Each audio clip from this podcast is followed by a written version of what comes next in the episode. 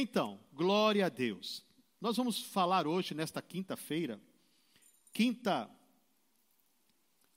super quinta online, sobre a palavra de Deus. Estamos no mês de abril, o mês onde comemora-se a Semana Santa. Na verdade, para o cristão, toda semana é santa, todo dia é santo, todo momento é um momento santo, porque Jesus está evidente em nossas vidas em cada momento do nosso viver diário.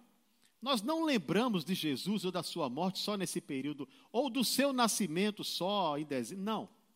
Nós vivemos a nossa vida nos lembrando de Jesus em todo momento, ao levantarmos, ao caminharmos, ao irmos, ao virmos, em todos os lugares, na igreja, fora da igreja, nós estamos constantemente com a nossa mente voltada para o Senhor. Mas vamos aproveitar esse momento para falar alguma coisa muito importante, muito interessante sobre aquilo que Jesus Cristo veio fazer, tá bom? Sobre essa comemoração. Nós sabemos que existe um apelo comercial muito grande, não é? Em cima de ovos, de chocolate, de coelho, mas nós sabemos que nada disso tem ligação à palavra de Deus. Na verdade, o que Jesus fez foi doar a sua vida para que as pessoas pudessem ter uma vida nova, uma vida salva, uma vida mudada, acesso à presença de Deus. Mas vamos ver alguns aspectos importantes sobre isso, tá bom? Esta noite nós iremos falar sobre o sangue de Jesus. E o tema dessa ministração é as sete faces do sangue derramado. Nós sabemos, queridos, que a palavra de Deus, ela enfatiza a questão do sangue de Jesus. E um dos versículos que nós vamos utilizar para iniciarmos essa meditação, esse ensino, tá? É uma área hoje em que nós vamos ensinar um pouco. Encontra-se em, em Apocalipse, no capítulo 12, o versículo 11. Você, se quiser ir anotando e depois você conferir, porque é bom que você confira o que é pregado, tá? É muito saudável isso. Então a palavra de Deus diz em Apocalipse, no capítulo 12, o versículo 11, a versão de Almeida, corrigida, fiel, diz: E eles o venceram pelo sangue do Cordeiro e pela palavra do seu testemunho, e não amaram as suas vidas até a morte. Então nós sabemos que a semana chamada Semana Santa, é uma tradição cristã tá? onde se é comemorado a paixão, a morte e a ressurreição de Jesus Cristo. Sabemos que tudo isso, todo esse contexto, todo esse processo, ele foi realizado no objetivo do Senhor resgatar o homem de volta para Deus. O objetivo foi trazer o homem de volta para Deus. E quando nós observamos isso a fundo, e observamos também o passado, a antiga aliança, o Velho Testamento, as práticas do Velho Testamento, nós entendemos que o sangue é o principal elemento de todo esse processo. E que esse sangue, o sangue precioso de Jesus, foi derramado para a remissão dos pecados. Nós falamos da paixão, da morte da ressurreição de Jesus Cristo. E esse contexto, ele foi evidenciado por esse elemento principal, que é o sangue de Jesus. A exemplo do que acontecia uh, no Velho Testamento, na Antiga Aliança, para que as pessoas pudessem, os filhos de Deus, o, o povo de Israel, quando Deus estabelece a lei, para que, que aquelas pessoas tivessem os seus pecados perdoados, para que eles pudessem se justificar, era necessário que para determinados tipos de pecados fossem oferecidos determinados tipos de animais. Eram animais para os sacerdotes, eram animais para as pessoas que pecavam, para determinados tipos de pecado a fim de que esse sangue cobrisse, não é? O pecado e aquela pessoa pudesse se aproximar de Deus. Até os sacerdotes tinham que oferecer sacrifício pelos seus pecados para que pudessem ofertar e servir ao Senhor, senão eles seriam alvos de juízo. Então, o sangue é o principal elemento. Há uma, uma figura muito forte no Velho Testamento, quando o povo passa pela última praga que foi lançada sobre os egípcios, onde o anjo da morte passou, levando os primogênitos, aqueles onde havia o sangue, a marca do sangue, no umbral da porta, nos umbrais das portas, o anjo não entrava. Aquilo era um símbolo da proteção do sangue de Jesus. Aquilo é uma, uma, uma figura desse sangue precioso. Então esse sangue ele é falado desde o Velho Testamento e ele é muito bem evidenciado na vida de Jesus Cristo, na sua morte. Foi justamente o sangue de Jesus que fez com que nós vencêssemos. A palavra de Deus em Apocalipse, nós lemos, capítulo 12, versículo 11, disse que o povo, que os cristãos, os filhos de Deus, venceram pelo sangue do Cordeiro. Tá? E o seu testemunho era forte porque esse sangue respaldava o comportamento deles. Era esse sangue que dava a eles uma condição especial de estarem bem diante de Deus e de estarem contra as obras do diabo e não poderem ser destruídos por esse diabo.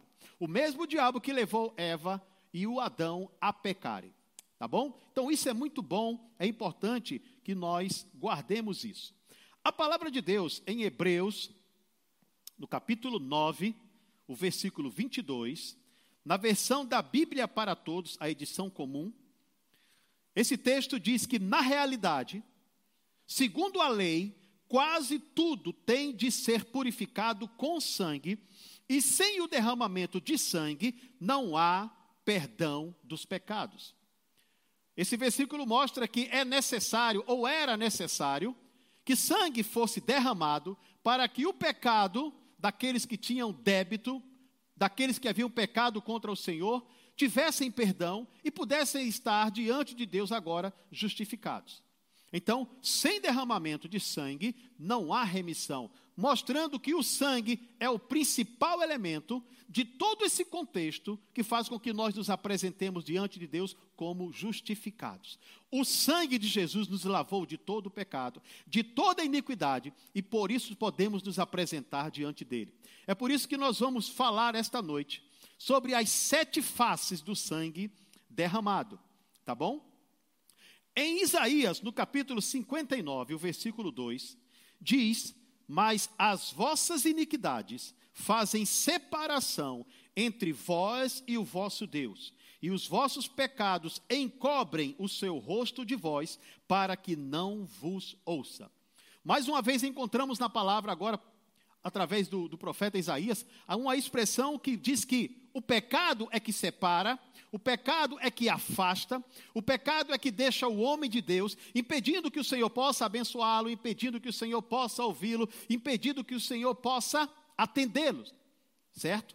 Então, o pecado é o elemento principal que separa o homem de Deus, e o sangue é o elemento principal que pode limpar o homem do seu pecado, da sua culpa e colocá-lo novamente em uma condição de justo diante da presença do Senhor. O sangue de Jesus, queridos, ele tem poder, porque esse sangue ele está ligado à glória de Deus. O sangue não é um elemento qualquer.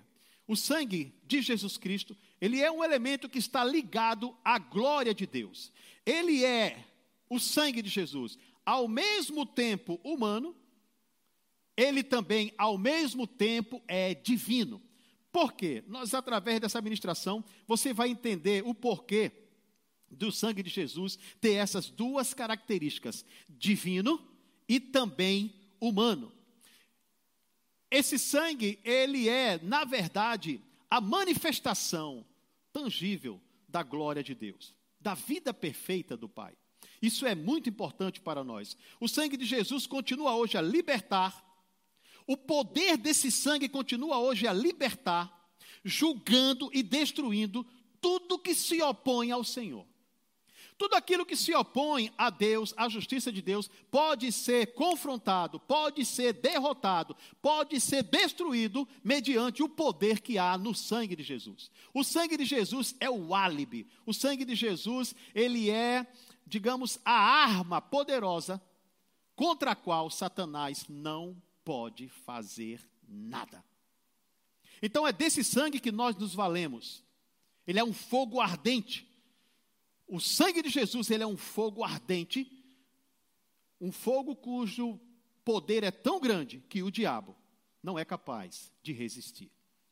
Antigamente, como eu já falei, no Velho Testamento, o sangue de animais era utilizado, mas não atingia a perfeição daquilo que Deus queria. Aquilo era apenas um tipo, uma imagem. Mas Deus já estava vendo ou antevendo que Jesus derramaria o seu sangue para cumprir de uma vez por toda todo e qualquer sacrifício para que o homem pudesse agora se aproximar de Deus. E uma vez recebendo ao Senhor, aceitando a ação desse sangue, o homem pode se aproximar de Deus e se tornar totalmente livre. Esse sangue de Jesus, querido, ele contém toda a autoridade de Deus. Além de conter toda a autoridade de Deus, ele fala da sua vitória. O sangue fala da vitória.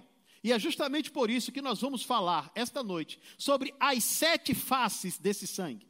Tá bom? Não iremos falar, detalhar outras coisas que não seja a ação do sangue. Se fala muito, há muito que se dizer sobre uh, a morte de Jesus, a vida de Jesus, a sua paixão, o seu sofrimento. Há muito que se dizer sobre isso. Mas eu quero focar para você, esta noite, as sete faces do sangue derramado. Então vamos lá, vamos à primeira dela. Uh, talvez você não tenha observado isso, tá? Mas, quando nós examinamos a palavra de Deus, nós vemos que uma das faces desse derramamento de sangue ocorreu mesmo antes do mestre entrar em sofrimento físico. Eu digo sofrimento físico no sentido de alguém o estar agredindo, porque todos sabem, não é verdade, que a vida de Jesus Cristo, ela foi, a sua morte, esse período dos seus últimos dias sobre a terra, foi totalmente envolvido por sofrimento causado por ações de homens contra ele. Na verdade, não eram só os homens, havia demônio por trás daquilo tudo, usando os homens para atingir a carne de Jesus Cristo. Mas eu quero que você preste atenção a um detalhe: o derramar de sangue, o verter este sangue, com propósito de trabalhar a vida do homem, de purificar, de melhorar a vida do homem, não começou no sofrimento por agressões físicas. Na verdade, esse sofrimento, ele começou antes. Quando? Quando no Getsemane, ele dobra o seu joelho e deixa seus discípulos a uns 30 metros de distância e sai para orar. E ali, numa, numa agonia excruciante, numa dor tremenda, num sofrimento profundo, onde a sua alma foi profundamente confrontada. A Bíblia diz que ali ele derrama gotas de sangue. Ali o seu sangue começa a ser vertido. Ali nós vemos a primeira face do sangue que foi derramado por Jesus Cristo.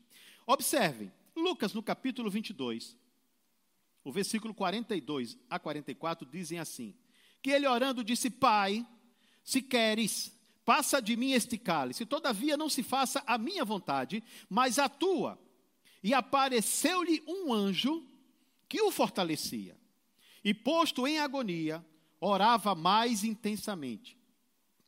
E o seu suor tornou-se como grandes gotas de sangue que corriam até ao chão. Ali, antes de entrar no sofrimento físico, por agressões, Jesus já vertia o seu sangue em favor de nós. Aquele era o momento onde ele estava, meus amados, passando por um momento em que ah, o derramar daquele sangue poderia promover para mim, para você hoje, tratar a dor e o sofrimento da alma. Naquele momento ele estava com a sua alma angustiada. A sua alma estava em sofrimento, ele sabia o que, o que iria acontecer, ele sabia o que o esperava ali. E naquele sofrimento, ele começa a suar grandes gotas de sangue, e aquelas gotas caíam até o chão. Quando ele promoveu aquilo, quando aquilo ocorreu, o poder daquele sangue é o poder que submete nossa vontade à vontade de Deus. Foi o que aconteceu com ele. Pai, não seja feita a minha, mas a sua vontade. Ali naquele sofrimento, ele mostrou para mim, ele mostrou para você, que há um poder em, no qual podemos manter a nossa vontade de acordo com a vontade de Deus. Fazer as nossas orações de entrega, de consagração. E mesmo que queiramos fazer alguma coisa, esse sangue nos dá condições de nos mantermos e fazermos a vontade do Pai, em detrimento da nossa própria vontade. Meus queridos, qualquer desejo que se oponha ao desejo de Deus, à vontade de Deus, através desse sangue, dessa face, desse sangue, desse propósito, ele pode ser submetido à vontade do Pai. Graças a Deus por isso. Através desse sangue, meus queridos, nós podemos também experimentar níveis sem precedente de intercessão. Podemos interceder por nós, podemos interceder por outros com gemidos inexprimíveis, com a nossa alma contrita, e este sangue que foi derramado por Jesus, mesmo antes de entrar no sofrimento físico, ele nos abaliza, ele nos, nos protege, ele nos fortalece para esse exato momento para que nós passemos pelos testes, pelos testes de purificação, quando entramos na presença de Deus e esse sangue vale sobre as nossas vidas e nós não temos muitas vezes a quem recorrer, nos sentimos sós, amados, anjos vêm nos servir. Anjos vêm estar ao nosso dispor, assim como aconteceu com o nosso Senhor Jesus Cristo, e nós podemos passar barreiras intransponíveis a alcançar propósitos naturalmente impossíveis. Então, na primeira face desse sangue derramado, dentre essas sete, nós temos o sangue que verteu como suor do seu, da sua cabeça, da sua fronte. E esse sangue caía, escorria pelo chão. A segunda face desse sangue derramado Fala do sangue que fluía das bofetadas, dos socos que desfiguraram a sua face. Neste momento em que ele era agredido, aquelas agressões, talvez você entenda bem isso se você assistiu o filme sobre a vida de Jesus, a produção dirigida por Mel Gibson, então você vai entender de fato como foi o sofrimento de Jesus. Então, quando observamos que a Bíblia cita socos, a Bíblia cita bofetadas no rosto de Jesus, não pense que eram tapinhas. Aqueles soldados, eles tinham luvas, eles agrediam, e o sangue que fluía, que se esvaía dos ferimentos provocados no rosto de Jesus, aquele sangue mostra-nos uma face, um aspecto do sangue derramado por Jesus Cristo.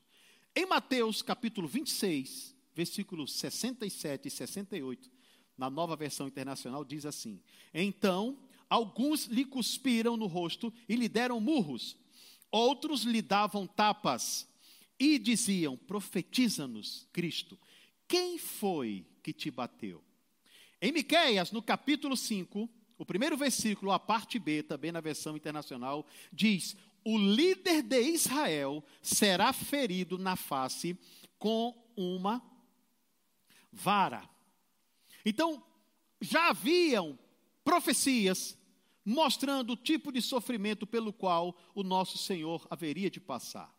Em Isaías, capítulo 52, no versículo 14, também na versão internacional, diz que assim como houve muitos que ficaram pasmados diante dele, sua aparência estava tão desfigurada que ele se tornou irreconhecível como homem, não parecia um ser humano.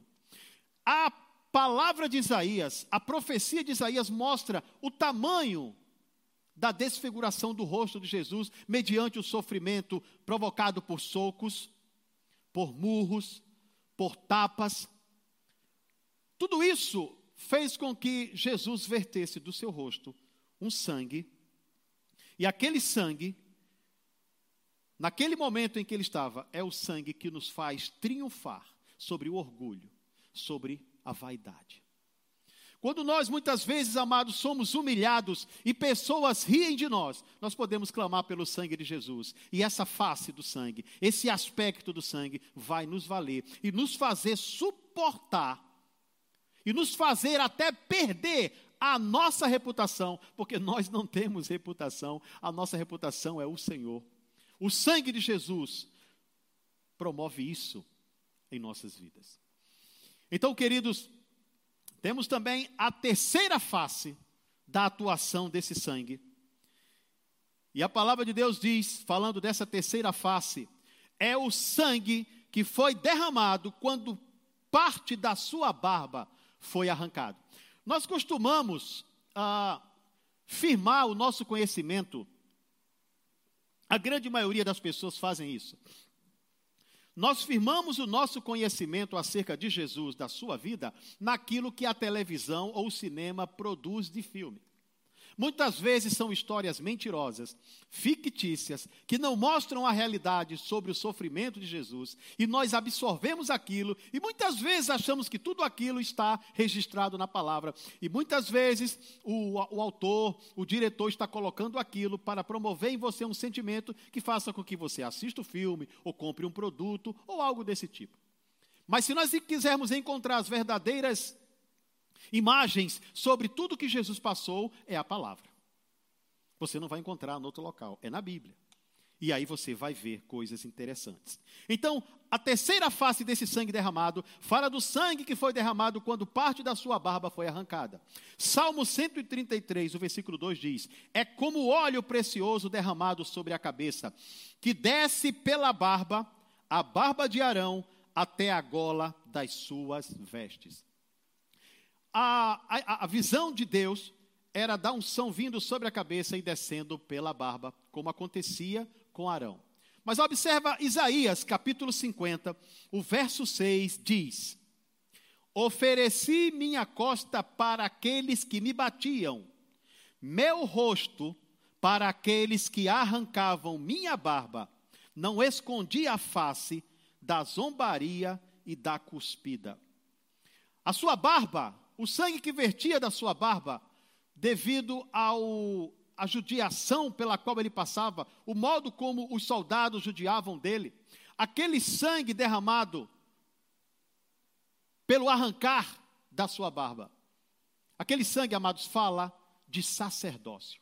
Tivemos o nosso sacerdócio, recuperamos o sacerdócio perdido e agora podemos ministrar diante de Deus, e o sangue que nos vale é o sangue que foi derramado do Senhor Jesus. Você pode pensar comigo e dizer, mas tudo é o mesmo sangue. Sim, tudo é o mesmo sangue. Estamos mostrando a você as faces proféticas do sangue que foi derramado para que você entenda que tudo quanto está escrito foi escrito com um propósito. Detalhes não foram colocados para enfeitar ou para fazer com que a Bíblia tivesse mais volume ou menos volume. Não. Tudo quanto foi escrito para o seu ensino, para o meu ensino, foi escrito. E a palavra de Deus, ela é um livro profético, onde à medida que você pesquisa, que você lê, o autor, o Espírito Santo, vai lhe trazendo revelações sobre aquilo que ela mesma, a palavra de Deus, Diz, pois foi o próprio Espírito que inspirou para que fosse escrito tudo quanto está escrito. A barba de Jesus Cristo, a sua unção, a unção de Jesus desce sobre a cabeça dele, passa pela barba e desce para todo o corpo. Diga, eu sou o corpo. A unção que vem sobre Jesus passa por ele, desce pela sua barba, assim como acontecia com Arão, e passa, passa para o corpo que somos nós.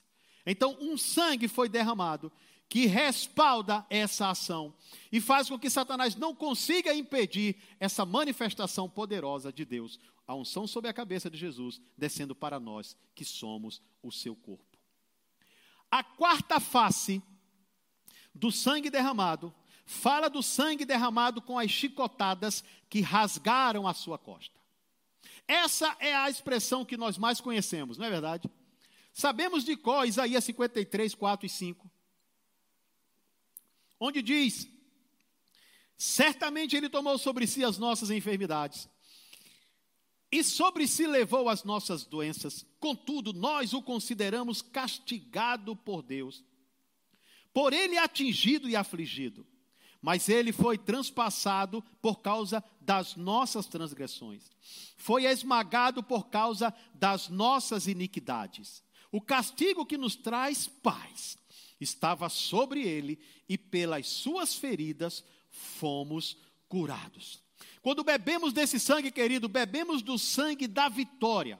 Nós, quando chegamos à igreja no dia de ceia, ou quando comemoramos a ceia, quando bebemos simbolicamente o suco da uva, nós estamos bebendo o sangue da vitória. O sangue que nos dá perdão de pecados e o sangue que nos dá cura de enfermidades. Então preste bastante atenção a isso. Esse sangue tem poder de purificar os pecados e tem poder de curar as enfermidades. E essa face da atuação desse sangue foi devido às chicotadas que rasgaram o seu corpo. Mais uma vez eu digo, no filme você vê como eram os chicotes e como eram as chicotadas no corpo de Jesus, porque é o filme que mais se aproxima da realidade. E quando aqueles chicotes batiam nas costas do mestre, que eles colocavam o chicote aqui e puxavam, haviam garras na, na ponta do, do, do, do chicote que prendia no corpo de Jesus e arrancava parte da sua carne. Ali, aquele sangue que foi vertido, ele foi vertido para purificar você de todos os seus pecados e para curar você de toda e qualquer enfermidade. Então, quando observamos isso, nós vemos que Jesus Cristo, quando andou como homem, ele nunca adoeceu. Ele era um homem sujeito, ele tinha a natureza decaída como qualquer ser humano. Ele não diferenciava ou divergia de qualquer ser humano, porque senão Deus seria injusto.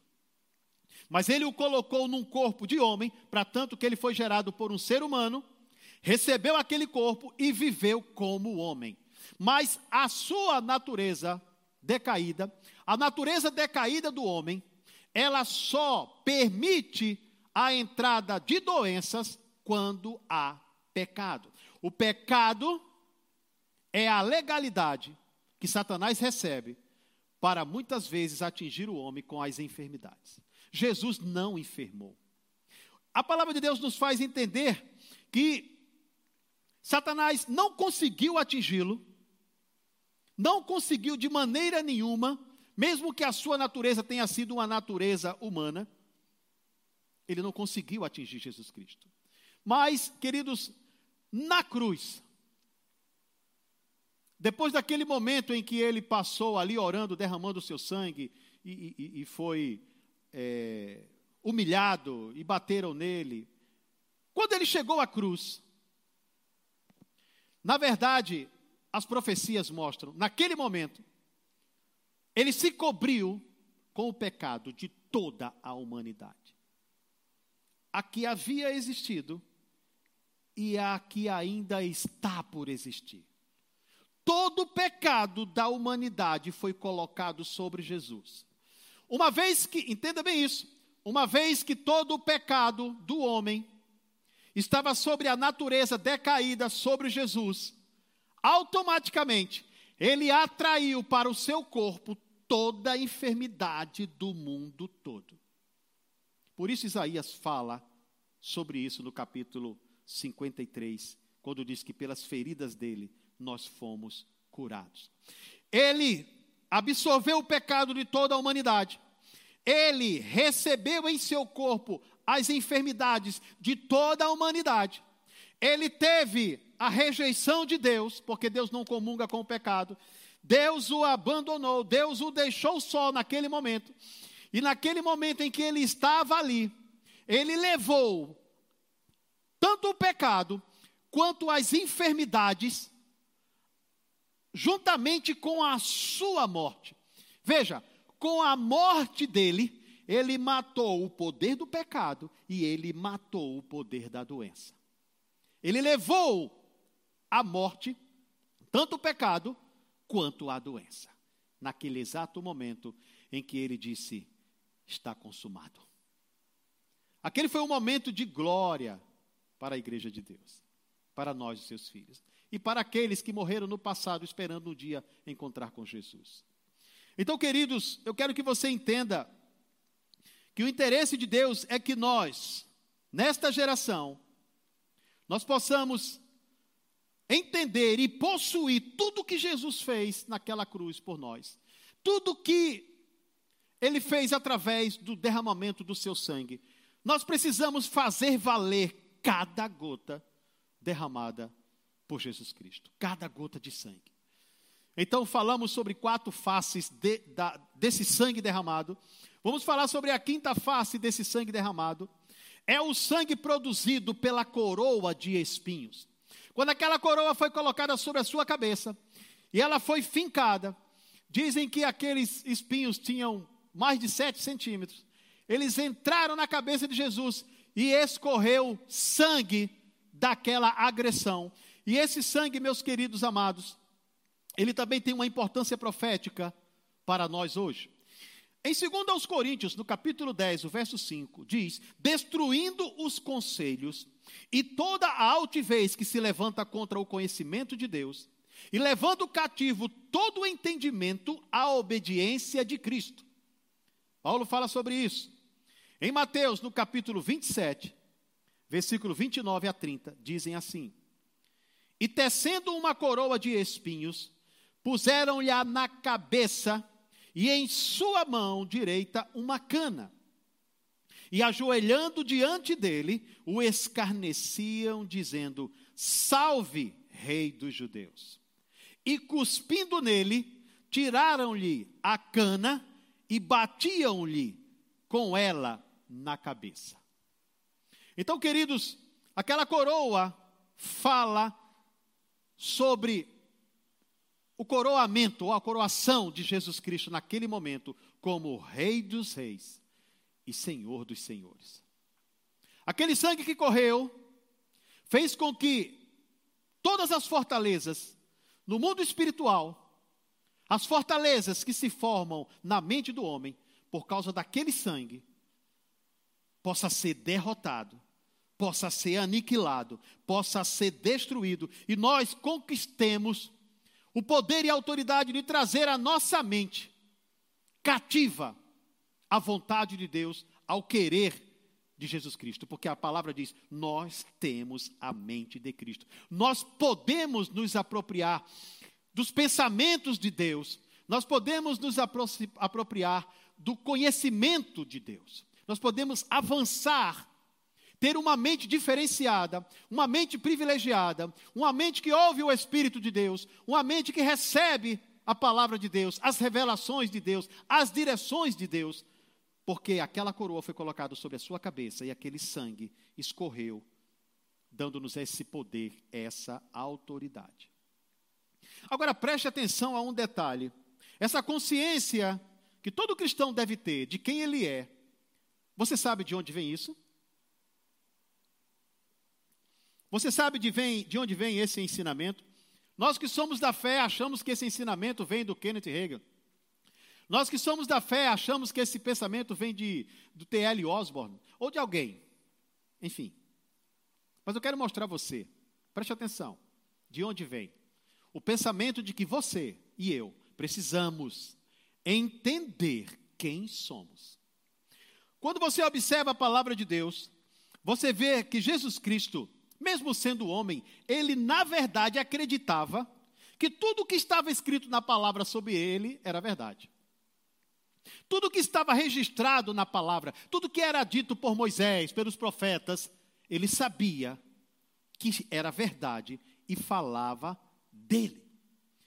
Como é que nós provamos isso? Observa, depois que Jesus Cristo ressuscitou, um dos momentos em que ele se apresentou para os discípulos foi para os discípulos no caminho de Emaús. Depois você lê essa passagem em Lucas capítulo 24. Eu vou apenas ao versículo que nos interessa. Lucas 24, versículo 27, diz que Jesus falando disse o seguinte: E começando por Moisés e por todos os profetas, explicava-lhes o que dele, explicava-lhes o que dele se achava em todas, em toda a Escritura. Jesus Cristo, conversando com aqueles discípulos, mostrou a eles que desde Moisés, passando pelos profetas, ou seja, todo o Velho Testamento que falava sobre ele, mostrou àqueles homens o que tudo aquilo dizia sobre ele. Amados, eu acredito que seja tempo de nós, como igreja de Deus, pararmos de examinar filmes, novelas ou qualquer coisa que se diga apresentar Deus, quando na verdade nós temos o verdadeiro, o genuíno instrumento, elemento através do qual podemos entender quem somos, que é justamente a palavra. Buscarmos na palavra quem somos, o que temos, o que podemos. E Jesus Cristo, quando conversava com aqueles discípulos, depois de haver ressuscitado, ele começou a discorrer. E as palavras dele mexiam no coração daqueles homens. E ele simplesmente falava o que dele, o que dele, o que dele estava escrito. Eu preciso pegar a palavra e entender o que de mim é dito, o que de mim é falado, o que de mim é citado, para que eu entenda, até que a minha mente, literalmente, me torne naquilo que Deus pensa, diz ou entende que eu sou. O grande problema do homem é não saber quem é, o que pode e o que tem em Cristo Jesus. Mas Cristo sabia o que ele era, o que ele tinha e o que ele podia em Deus. Fica a dica para você. Intensifique sua leitura, intensifique seu estudo, até que literalmente você se torne tudo que está escrito a seu respeito. Então, você fará jus ao sangue de Jesus que foi derramado por você. A sexta face desse sangue fala do sangue derramado nas feridas causadas, causadas por unhadas. Quando observamos a palavra de Deus em Isaías, no capítulo 53, versículos, versículo 11, a parte B, diz: Com o seu conhecimento, o meu servo, o justo, justificará a muitos, porque as iniquidades deles levará sobre si. E em Isaías, no capítulo 59, versículo 3, a parte A, diz: Porque as vossas mãos estão contaminadas de sangue, e, as e os vossos dedos de iniquidades. Aquele sangue que verteu, aquele sangue derramado, aquele sangue faz com que nós triunfemos sobre a iniquidade, triunfemos sobre o pecado, possamos consertar os caminhos tortos, os caminhos sujos pelos quais nossos pés passaram, nossos pés trilharam. O sangue como diz Isaías 59, 3, que contaminaram as mãos daqueles que agrediam o nosso Mestre, o nosso Senhor. Quando observamos a palavra, meus queridos, vemos o sétimo aspecto, o último aspecto, a última face desse sangue derramado. Em João, no capítulo 19, o versículo 33 e 34, nós vemos que essa sétima face do sangue derramado fala do sangue derramado de sua lateral, quando transpassado pela lança daquele soldado. Ali está o último momento que registra sangue saindo do corpo do Mestre, por causa de mim, por causa de você. A Bíblia diz: Mas vindo a Jesus e vendo-o já morto, não lhe quebraram as pernas. Contudo, um dos soldados lhe furou o lado com uma lança e logo saiu sangue e água. Não vamos entrar nos detalhes do sangue e da água, mas eu quero que você observe que aquele sangue que foi derramado por aquele golpe que foi desferido por um soldado ele saiu, além do sangue, água, mostrando que tudo aquilo que havia de sangue dentro do Mestre foi derramado por minha causa, foi derramado por sua causa. E isso, numa visão profética, fala de quê? Isso fala de intimidade. Isso fala de comunhão. A comunhão com esse sangue nos permitirá conhecê-lo intimamente, irmãos nos permitirá ir mais além com o nosso Mestre, nos permitirá ter uma intimidade tal com Ele, que o consideremos como aquilo que é mais importante na nossa vida. Quando nós observamos a palavra de Deus, Nós observamos, nós entendemos que um dos discípulos, mesmo quando o mestre andava sobre a face da terra, desfrutava de uma intimidade ímpar. João era o nome dele. Quando você observa a palavra, você vê que quando Jesus foi preso, todos os outros discípulos sumiram, se afastaram, se esconderam. Alguns deles a Bíblia nem cita mais. Corre. Mas a Bíblia diz que João acompanhou Jesus até a cruz. João foi com o mestre, mostrando desde aquele momento a intimidade com ele. João se mostrou capaz de penetrar nas partes mais sensíveis, mais profundas do seu mestre. Aquela atitude, amados, de João ali, diante da cruz, olhando para o mestre, talvez ele quisesse transmitir a seguinte mensagem: Você não está sozinho. Eu estou com você até o fim. Se ficar aqui vai custar a minha própria vida, com prazer morrerei ao seu lado. Aquela era a expressão que denotava o comportamento de João indo com o seu mestre até a cruz. Não o deixou só, não o abandonou em momento algum, valorizou todos os momentos da vida do seu mestre. João desfrutou de uma intimidade profunda. Foi o apóstolo que viveu mais dias. Dizem os historiadores que ele viveu 100 anos. Esteve preso na ilha de Patmos. Escreveu as revelações do livro de Apocalipse das coisas futuras. Porque aquele homem resolveu ir com o seu mestre até a morte. Aquele homem valorizou cada momento da vida do seu mestre. Aquele homem valorizou cada gota de sangue derramada pelo seu mestre. Com isso, amados, espero que você tenha sido abençoado e tenha aprendido algo sobre as sete faces desse sangue derramado para purificar você do seu pecado, da sua iniquidade, para fazer você mudar de vida, se tornar um rei, um sacerdote, um dominador, um filho de Deus, ter acesso livre à presença do Pai, entrar com seus pés onde o evangelho muitas vezes naturalmente não tem como entrar. Por esse sangue, você vai ser conduzido a chegar aonde Deus quer que você chegue. Você poderá resistir ao diabo de frente. Você poderá estar numa condição de filho. Você será uma bomba poderosa nas mãos de Deus, por causa do sangue de Jesus. O principal elemento nesse período de Semana Santa não são os ovos da Páscoa, não são coelhinhos, isso é tudo história da carochinha, isso não vai te levar a nada, vai enriquecer apenas os comerciantes. Você precisa receber o sangue de Jesus na sua vida, para que ela possa purificar as áreas e fazer de você uma nova criatura. Então, querido, se você está conosco esta noite,